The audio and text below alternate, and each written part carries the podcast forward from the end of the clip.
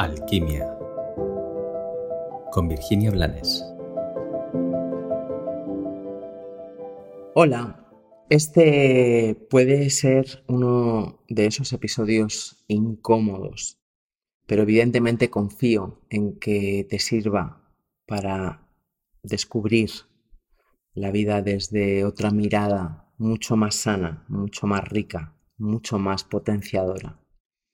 La pregunta es aparentemente sencilla. ¿Qué prefieres? ¿Que te impulsen o que te sostengan?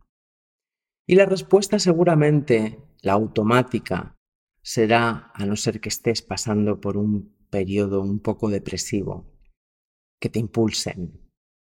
Sin embargo, la conducta general de los seres humanos nos lleva a pensar que las personas prefieren que las sostengan.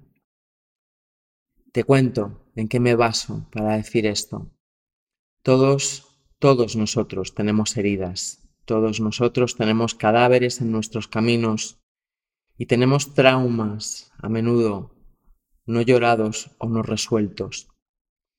Y sin darnos cuenta, tendemos a buscar el presentarnos desde nuestra vulnerabilidad encubierta y nos presentamos o nos interrelacionamos esperando que los otros comprendan lo dolidos que estamos y nos acojan. De hecho, hay mucho vicio en muchas amistades en que los salvadores encubiertos o, o directos adoptan a las personas porque hay pobrecitos. Veo todo lo que han sufrido, veo lo solos que están y cosas de este tipo. Y mm, esta reflexión tiene que ver con algo que he contado de muchas formas muchas veces. Y es con, con, el, con la densidad, con el peso, con la realidad que hacemos o generamos en la pena del otro cuando la sostenemos.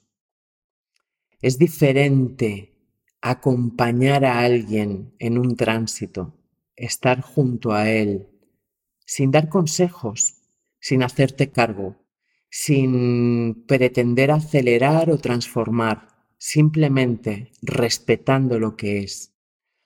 A abrazar o aupar a alguien, haciéndole creer que su sufrimiento es su única opción vital. Cuando hacemos esto o permitimos que nos hagan esto, no hay un impulso para la sanación, no hay un mañana mejor, porque lo que hay es una sentencia a sufrir por lo que ya pasó. Por eso, te repito la pregunta. ¿Tú qué prefieres? ¿Que te impulsen o que te sostengan? En el sostenimiento hay un punto en el que te incapacitas porque permites que quien te sostiene te incapacite.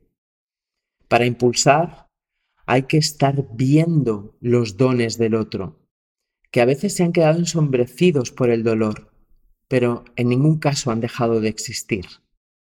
Y como si se tratara del cuerpo, hay que entrenarlos para volver a ponerlos en marcha o para activarlos por primera vez, da igual. Y por tercera vez te pregunto, ¿tú qué prefieres? ¿Que te sostengan o que te impulsen. Y una vez que tengas tu respuesta, olvídate de todos los demás y quédate contigo para decidir qué quieres hacer tú contigo y para ti. Sostenerte, sobrevivir o impulsarte y alcanzar el éxito que mereces.